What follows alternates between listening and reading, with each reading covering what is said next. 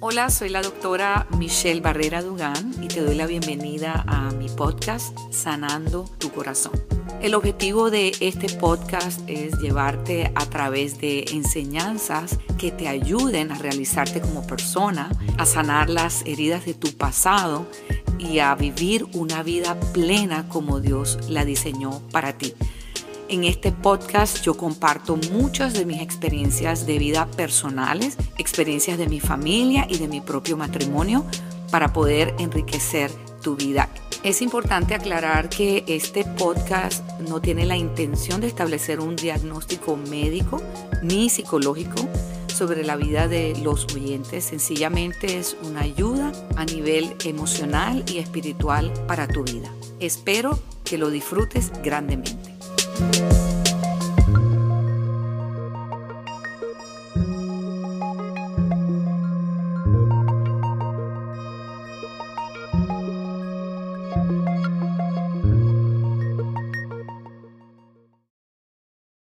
Hola, bendiciones para todos. ¿Cómo están? Qué rico estar aquí con ustedes por este medio para tocar estos temas de interés que tienen que ver con la restauración de nuestra vida. Y meditando en lo que íbamos a compartir en estos capítulos siguientes, ah, Dios puso en mi corazón tocar con ustedes un tema que para mí es apasionante y tiene que ver con el modelo del niño interior.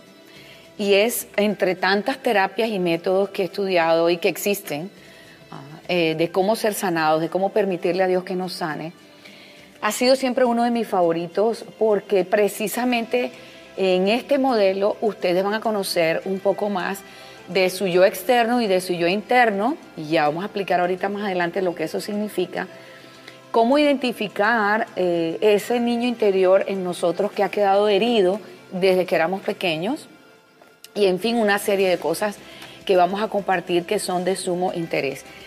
Así que vamos a hacer esta miniserie y hoy es nuestra, nuestra primera sesión para que ustedes estén pendientes de todo lo que viene y estén expectantes de las sesiones siguientes. Me gusta siempre mantenerlos así ah, curiosos y, y pensando qué será lo que Dios va a hacer en mi vida, porque tienes que tener la seguridad de que Dios tiene grandes planes para ti. Y sabemos que Él ya escribió la historia de tu vida. Y cuando tú te adelantas al final, es un final de victoria, es un final donde tú sobrepasas todos los obstáculos que la vida te presenta y Él va caminando de tu lado y jamás te ha dejado ni te ha abandonado. Cuando miramos eh, la historia que Satanás escribe para nosotros, el final es un final de derrota, es terrible, donde todos salimos apaleados, golpeados, donde no hay esperanza. Pero con Dios nosotros tenemos siempre la esperanza del cambio y de la restauración. Así que quiero comenzar porque el tiempo avanza y es oro contándoles un poquito acerca de este modelo. Y bueno, ¿saben cómo vamos a iniciar? Les voy a hacer nada más y nada menos que unas preguntas y ustedes se van a contestar a sí mismos. ¿Ok? Y en la medida que ustedes se respondan, lo que ustedes van a ver es, wow, la necesidad que cada uno tiene de realmente pasar un proceso de restauración porque hemos hablado muchas veces anteriormente de cómo vivimos en un mundo herido, tuvimos padres heridos, que vinieron de padres heridos, y si nosotros hacemos una investigación exhaustiva a lo tipo Sherlock Holmes, vamos haciendo la pista, vamos a llegar hasta nuestro antepasado Adán, que también sufrió las heridas por causa del pecado. Así que nosotros tenemos en nuestra naturaleza pecaminosa, lamentablemente, la tendencia al pecado y vivimos en un mundo que es injusto. Y nunca olvides esto, Dios es justo, pero la vida no lo es.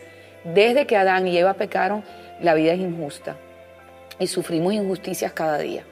Y esas injusticias van creando en nosotros una serie de vacíos y van quebrando nuestra alma, todo lo que tiene que ver con pérdidas, todo lo que tiene que ver con situaciones que no se resolvieron, aquellas situaciones injustas que se repiten vez tras vez en tu vida y van creando en ti como esa expectativa de que lo malo siempre te sucederá, de que las personas te seguirán rechazando, de que las personas siempre te abandonarán, no, de que siempre me va a tocar cuidarme a mí misma, de que siempre voy a estar solo. Y todo eso es un paquete que tenemos que ir desenvolviendo poco a poco. No se puede hacer en una sola sesión todas las cosas. A nivel personal les puedo decir que mi propio proceso de restauración ha durado muchos años no quiere decir que tardé muchos años para sentirme bien, claro que no, porque con cada pequeña victoria tú vas sintiéndote mejor. Pero hay un momento en que tú dices, wow, siento que llegué a un nivel óptimo en mi vida, en que realmente me siento pleno y feliz. Y esa es la promesa de Dios para ti. Porque sus, bien, sus planes para ti son de bien y no de mal, dice la palabra. Para darte un futuro y una esperanza. Cuando tú te vas a Jeremías 29:11, Él dice, esos son los planes que Él tiene para ti. Y aunque muchas veces sientas que la vida ha sido dura contigo particularmente y que tal vez, oh, no, yo he sido como Él, el último en la repartición de las bendiciones, quiero que sepas que tienes esperanza. Así que tal si comenzamos con este autoanálisis, yo les voy a, a exponer a ustedes cada punto, cada uno va a examinarse y se va a responder a sí mismo. Estos son los síntomas de que tenemos un niño interior herido. ¿Listos? ¿Cómo nos gustan los autoexámenes, verdad? Nos gusta saber si estamos bien. Sí, me identifico. Usted va a decir, check. Lo único que me tiene que prometer es que va a ser honesto. No se va a meter en algo que no le toca, porque hay personas que se obsesionan, sí, sí, yo me identifico con todo. No. O tampoco va a caer en negación, no, no, eso no es conmigo cuando usted sabe que sí le está pasando. Entonces, punto uno es la depresión. La depresión es un síntoma de que tenemos heridas en nuestro interior que necesitan ser sanadas. Voy a explicar un poquito a qué me refiero con este punto. Tienes periodos en los que te sientes como infeliz, insatisfecho y que vienen y se van de tu vida sin una razón lógica. Estás perfectamente bien, te sientes contento, te sientes en paz y de la nada sientes que entra como una tristeza a tu interior y sientes que te, te vas deprimiendo. Eh, ¿Te sientes infeliz más de lo que te sientes feliz? La depresión recurrente o una historia larga de depresión es muy significativa en este análisis que nosotros estamos haciendo. El punto dos son cambios de estado de ánimo. ¿Tienes cambios frecuentes en tus estados de ánimo?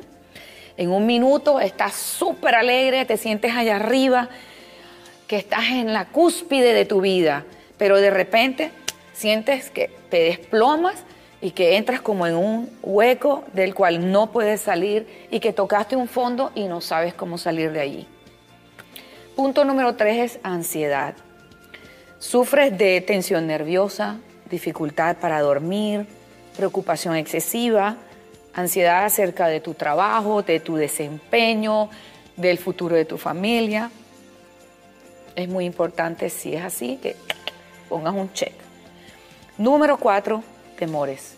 Tienes temor de cosas en tu vida diaria como por ejemplo salir de la casa, ay no me va a pasar algo, manejar en el tráfico, ay voy a tener un accidente, estar en una multitud o con personas extrañas, miedo a la oscuridad, miedo a las tormentas. Si yo les leo la lista que yo tengo en, mi, en mis notas de los temores que existen, ustedes se sorprenderían. ¿Cuántos temores existen? ¿De casualidad te han llevado algunos de estos temores a tener sentimientos de pánico? Si te ha sucedido así, quiero que sepas que yo me puedo identificar contigo porque de hecho pasé un tiempo de mi vida luchando con, con esa expectativa de que venía un ataque de pánico a mi vida. Y ojalá podamos hablar de eso, no hoy, pero sí más adelante y tocarlo en alguna de nuestras sesiones, porque sé que muchas personas que están viendo este tema Ah, les ha pasado eso. A veces vas manejando en tráfico y sientes que hay, algo que es superior a ti, es una emoción superior a ti, que te quiere dominar y te quiere controlar y te pones a pensar que de repente te vas a ir por un barranco o que te vas a estrellar o que vas a tener un accidente. Y me identifico totalmente con la persona que lo está sintiendo, te puedo comprender, pero también te puedo decir que Dios está aquí para darte libertad, porque Él tiene el poder para romper todas esas cadenas en tu vida y lo va a hacer poco a poco, con su amor y con su paciencia. Punto número 5, problemas en las relaciones. ¿Tienes problemas en alguna relación actual? ¿O has tenido constantes rompimientos? Entras en una relación y parece que no funciona y después entras en otra relación y tampoco.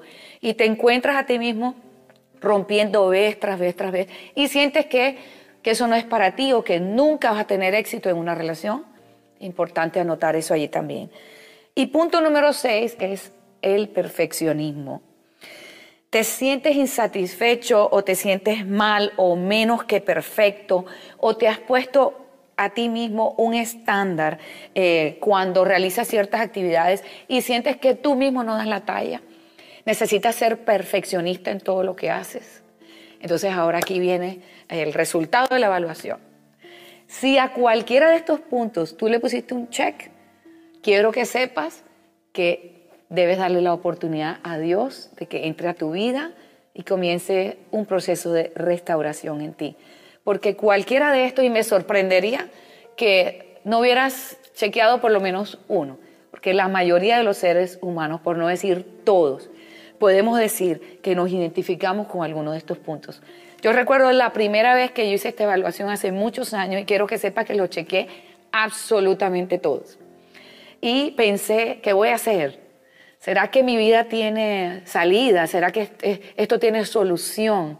Porque pensaba que estaba destinada a vivir así por el resto de mi vida, en periodos ah, de depresión y ciclos y crisis que no, no se acababan. Y creía, sencillamente había aceptado que esa era mi forma de vivir.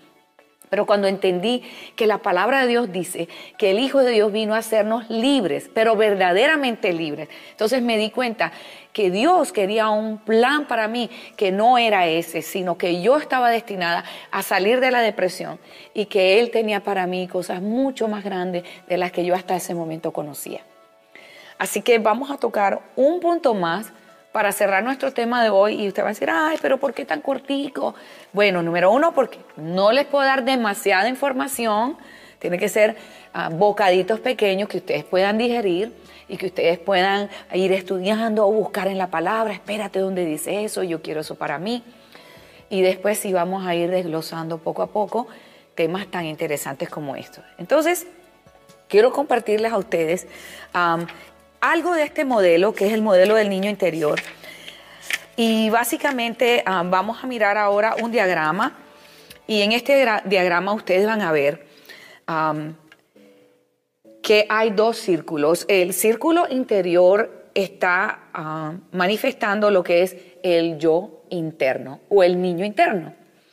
Y ahorita voy a explicar un poquito lo que es cada uno. Y el círculo externo, ustedes ven que indica el yo externo. Entonces voy a explicarles un poquito la diferencia entre tu yo interno y tu yo externo. ¿Ok? Piensa en tu niño interior o en tu yo interno como la esencia de tu ser. ¿Quién eras tú cuando tú fuiste concebido en el vientre de tu madre antes de que tu alma fuese formada? Antes de que tú asumieras el rol en tu casa de, del buen hijo o el rol de la oveja negra o el rol de hija o de hijo o de esposo o de esposa. Esos roles que nosotros poco a poco vamos asumiendo en la vida y que nos van definiendo, y lo pongo entre comillas, pero que realmente no son la esencia de nuestro ser y la personalidad que Dios nos dio cuando Él nos formó en el vientre de nuestra madre. Entonces, en otras palabras, es como decir, mi verdadera, mi verdadera esencia y mi verdadero ser sin alteraciones de ninguna clase. Todavía no he vivido, todavía no he sufrido, todavía no he sufrido heridas, todavía mi corazón no ha sido roto, todavía no he sufrido rechazo. Sencillamente la pureza de quien yo soy. Ese va a ser mi niño interior, ¿ok? O tu niña interior. Algunas características típicas de este niño interior son, es inocente, es juguetón, es creativo, espontáneo, es honesto, es ingenuo. Y ah, me encanta cuando veo adultos que todavía tienen estas características porque veo que tienen un corazón no alterado. Pero si tú quieres tener una imagen un poquito más acertada de lo que es el niño interior, quiero que te imagines por un momento a un niño de, de dos añitos que sale corriendo en cuero por la calle, sin ropa, no siente pena, no siente vergüenza, ni siquiera sabe que está desnudo. Esa era exactamente la condición de Adán y Eva en el huerto del Edén. Aunque ellos fueron creados como adultos, ellos tenían la inocencia del niño dentro de ellos. Y cuando ellos estaban desnudos delante de Dios, dice la palabra que ellos no se avergonzaban. Porque ellos no tenían conciencia ni del bien ni del mal. Ellos no tenían conciencia de la maldad. Ellos no tenían conciencia de lo que era la vergüenza. Solo después que el pecado entró en la humanidad fue que ellos se hicieron hojas y se hicieron ropa con las hojas y se cubrieron. Y de hecho cuando Dios les pregunta, ¿dónde estás? Él le dice, ay, tuve miedo porque oí tu voz y estaba desnudo y por eso me escondí. Y Dios le dice, ¿quién te dijo que estabas desnudo? ¿Comiste del árbol que te dije que no comieras? Es como cuando un niño chiquito es sorprendido en una falta y tú le preguntas, ¿tú qué hiciste? ¿Por qué tú hiciste eso? Él empieza a experimentar por primera vez lo que es la vergüenza. Yo no sé si ustedes aman a los animales, pero yo amo a los animales, especialmente a los perros. Y yo me acuerdo cuando mi perrito hacía algo que no debía y nosotros le preguntamos, ¿qué hiciste, Loki? Entonces inmediatamente él adoptaba una actitud de culpabilidad y miraba para todos lados y bajaba las orejitas y se agachaba. Y yo estoy segura que él no, no tenía la conciencia para explicar lo que él había hecho mal, pero había algo dentro de él que le hacía sentir y saber que él había hecho algo mal. Entonces, cuando nosotros describimos esa inocencia, cuando nosotros describimos esa ingenuidad, nos estamos refiriendo a la ausencia de la vergüenza. Mucho antes de que entre el pecado a la vida de un ser humano, eso es exactamente a lo que yo me estoy refiriendo. Así que esa es la descripción que yo quiero que tú tengas en tu mente. Y vamos a terminar con ah, un punto muy, muy específico. Y es, el niño interior es un ser vulnerable que necesita nutrición y protección de un mundo que es duro e injusto. Y saben que cuando nosotros vamos dejando um, que las heridas hagan mella en nuestro interior. Cuando, cuando los años van pasando y nos vamos volviendo adultos, lamentablemente vamos dejando atrás ese niño inocente, ese niño vulnerable, y nos vamos endureciendo y nos vamos adoptando roles, vamos adoptando cobertores, ¿verdad? O coberturas. Vamos poniéndonos capas encima para poder protegernos de esas heridas y vamos olvidando ese, esa verdadera esencia de lo que somos. Y, y es como si le diéramos la espalda a nuestro niño interior y empezamos a crear lo que es el yo externo, que es también llamado el falso yo. Y del falso yo vamos a hablar en nuestra próxima sesión, porque vamos a ver cómo se crea el falso yo y cómo es que nosotros vamos caminando en nuestra vida y vamos formando un falso yo y entonces comienza un antagonismo entre mi verdadera esencia, quien yo soy de verdad, en contraste con este falso yo que es quien toma lugar y toma posesión y, y, de alguna manera hace que yo no recuerde más a ese ser hermoso que fue creado por Dios, que cuando estaba en el vientre de su madre era inocente, era ingenuo, que nació en un mundo herido e injusto y que para protegerse de las heridas comenzó a caminar un camino y a recorrer un camino que lamentablemente hoy lo único que le ha traído es dolor. Y por eso, mis amados, necesitamos la restauración que solo Dios nos puede ofrecer. Eso ha sido todo por hoy. Soy Michelle Barrera. Qué rico estar con ustedes y me gustaría cerrar con una declaración sobre sus vidas. En este momento quiero decretar sobre tu vida que el espíritu de sabiduría y revelación viene sobre ti y que Dios te va a mostrar las cosas que tus ojos no han visto y tus oídos no han oído y aún no han subido a tu corazón y aún no las has entendido, pero por su espíritu te comienzan a ser reveladas. Vendas son quitadas de tus ojos y tú comienzas a ver lo que antes no habías visto, aún de tú mismo, de las personas que te rodean y del mismo Dios que te ama como un padre. Los bendigo. Hasta la próxima. Bye bye.